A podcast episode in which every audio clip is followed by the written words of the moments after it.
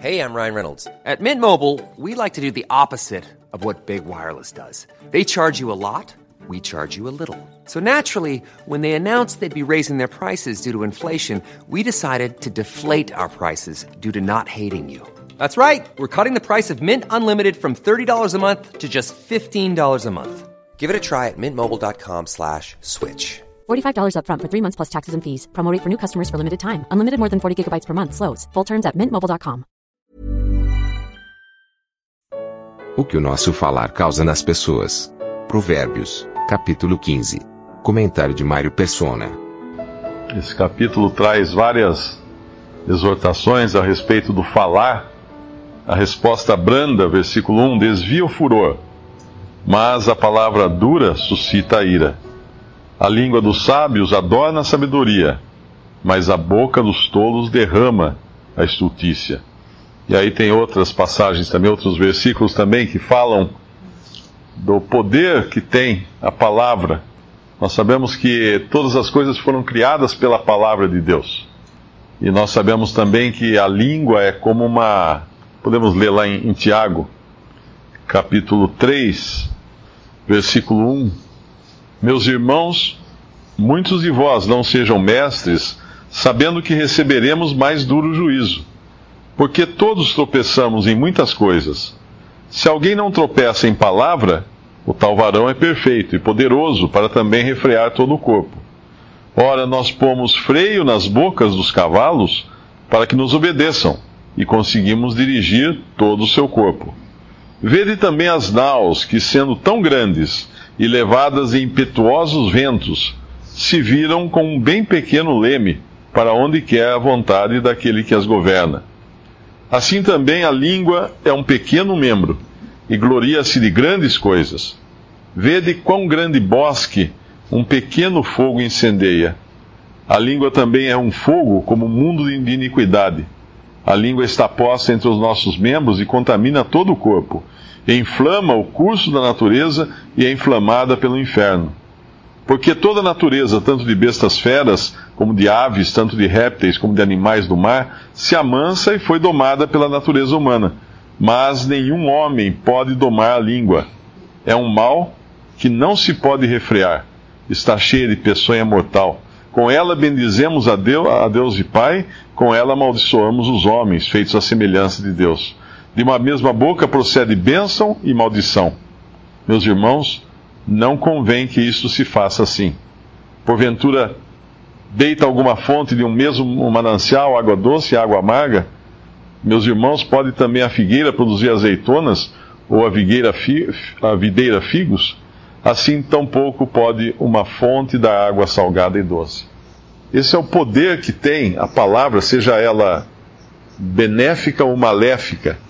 E a, aqui a, o capítulo 15 de Atos fala do poder que tem a palavra para desviar o furor. É interessante que nós, quando somos envolvidos numa, numa disputa, numa discussão, ah, a tendência é sempre usarmos a, a, a língua, a palavra, né, a, a resposta, uh, no sentido contrário, de alimentar mais, de colocar mais lenha na fogueira. Mas a resposta branda desvia o furor. Essa é a. E que exemplo nós. A, a palavra dura suscita ira. Que exemplo que nós temos nesse sentido? O próprio Senhor. Aquele que foi como ovelha muda diante dos seus tosqueadores. Aquele que quando era quando era ofendido, né, fala em 1 Pedro, ele não respondia uh, quando, quando injuriava ou não injuriava, e quando padecia, não ameaçava, mas entregava-se àquele que julga justamente.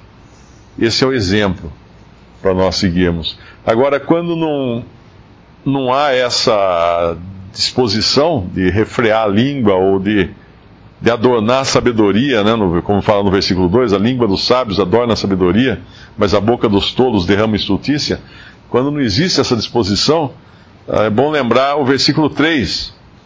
Os olhos do Senhor estão em todo lugar, contemplando os maus e os bons. Nada escapa aos olhos e, obviamente, também aos ouvidos do Senhor.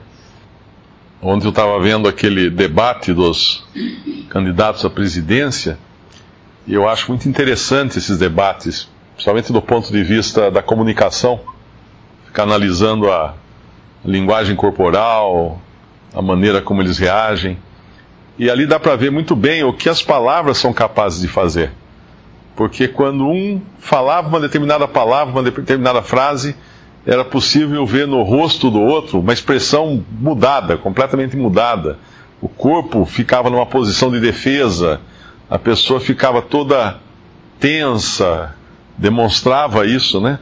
E ao mesmo tempo, quando falava alguma outra coisa que parecia agradar o adversário, mudava completamente as feições também. Uh, é, um, é um bom exemplo para nós pensarmos por onde nós passamos, que expressões nós deixamos como cristãos, que feições nós deixamos pelo caminho que nós passamos, que reações nós, nós geramos das pessoas com quem nós temos contato. Quando nós lemos as várias, os vários versículos aqui, resposta branda desvia o furor. Uh, nós queremos desviar o furor. A língua dos sábios adorna a sabedoria. Nós temos o costume de adornar a sabedoria. Língua saudável, versículo 4, é a árvore de vida. Versículo 7, os lábios dos sábios derramarão o conhecimento. Tudo isso é efeitos que nós causamos uh, aqui nesse mundo. Agora, como cristãos, né?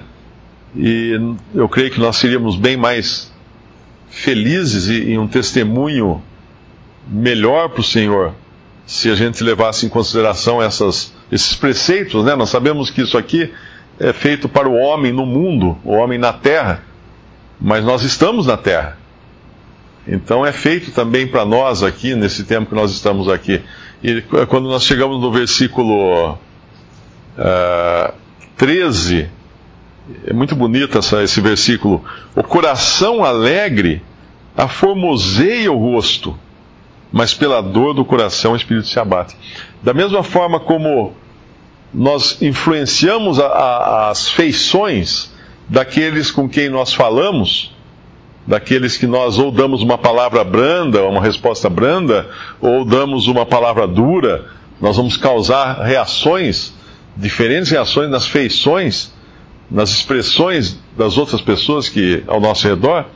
Existe também uma, uma vamos, vamos chamar assim, um diálogo do nosso coração com as nossas feições.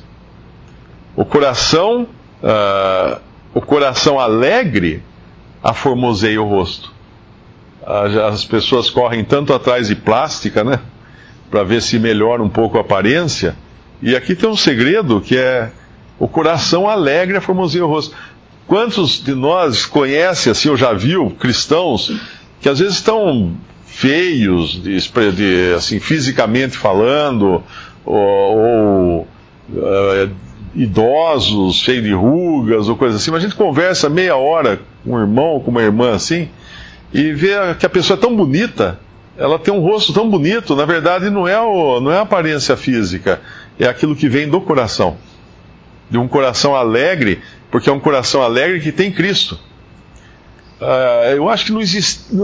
O apóstolo Paulo nos fala de, de ter desesperado até da própria vida, né? Claro, dos sofrimentos que passava e das perseguições, e é normal que nós também soframos as coisas e expressemos isso na maneira como nós, na nossa aparência até. Mas em condições normais de temperatura e pressão, o cristão deveria ser sempre alegre. O cristão deveria ser alegre, porque Pensa o que nós temos: nós temos a salvação garantida, o perdão dos nossos pecados, nenhum juízo nos espera na eternidade, nenhuma aflição, nenhum medo da morte, da condenação. Como, como deveria ser o nosso rosto? O mais bonito. O mais bonito, porque o coração alegre aformoseia o rosto. E assim deveria ser o rosto do cristão, alegre, bonito, né? Formoso consequência de um coração alegre. Então, se a minha expressão, se a minha maneira de ser, se a minha maneira de reagir diante das pessoas uh, é, é, o contrário, né? É, é, é irada, é com estultícia, uh, causando perturbação, coisas desse tipo, é porque tem alguma coisa errada com o meu coração. Tem alguma coisa errada com a apreciação que eu tenho daquilo que Cristo é e daquilo que Cristo fez em mim. Porque se, se eu tenho uma apreciação correta, eu vou viver alegre. Uma vez um irmão falou que não existe, não pode existir uma pessoa mais feliz nesse mundo do que um cristão. É impossível existir uma pessoa mais feliz do que um cristão. A palavra de Deus, nos seus preceitos práticos, como esses de Provérbios, a gente deveria enxergá-la como um canivete suíço, aquele que tem um monte de coisa, né? Tem serrote, tem cortador de unha, tem abridor de lata, abridor de garrafa. Quando um garoto ganha um canivete desse, a coisa que ele mais quer é que surjam dificuldades para ele testar cada lâmina nova, cada ferramenta nova. Então aparece alguém com uma lata, eu não tenho como abrir essa lata, ele corre lá, fala, não, pera aí que eu abro. Precisa cortar um pedaço de madeira, não, pera aí que essa lâmina aqui corta. Precisa cortar a unha, ah, agora eu vou, vou usar essa ferramenta. Assim, assim deveria ser a nossa reação. Nós temos tudo o que uh, tudo o que importa para a vida e piedade. O versículo fala tudo o que uh, fomos, recebemos tudo. Hã? É 1 Pedro, né? Temos tudo o que importa para a vida e piedade, mais ou menos assim. Uh, então nós temos, nós temos o canivete suíço. O problema é que quando surgem as situações, uh, não há muita vontade de tirar o canivete do bolso, né? Não, uh, não, não temos tanto. tem um versículo aqui nesse mesmo capítulo 15 de Provérbios, versículo 28, o coração do justo medita o que há de, o que há de responder. Ou seja, ele para, conta até 10. Como quem diz, que lâmina que eu vou usar agora nessa situação? Eu sempre recordo uma historinha que eu li uma vez de uma enfermeira que trabalhava num hospital e era muito maltratada pelo seu chefe, até que um outro funcionário do hospital falou assim: Olha, mas você trabalha aqui até, e ela era crente, a enfermeira, ele fala para ela, mas você, ah, até, até o seu Deus vê o que está acontecendo com você aqui nesse hospital. E ela virou para ele e falou assim: É, então, meu Deus vê o que está acontecendo. Então, para ela, era motivo de, de, paz e tranquilidade saber que os olhos do Senhor estão em todo, todo lugar, como fala no versículo 3, inclusive contemplando os maus e os bons sabendo, tendo ciência do que acontecia com ela. Então, na, naquela, na, naquele sofrimento que vem de fora, existe sempre para o cristão entender que Deus não está alheio a isso. Mas existem situações quando a, o rosto não é, não é formoso porque o coração não está alegre. E por que o coração do cristão não fica alegre? Porque o Espírito Santo em nós está triste. E por que o Espírito Santo em nós fica triste? Por causa de pecado.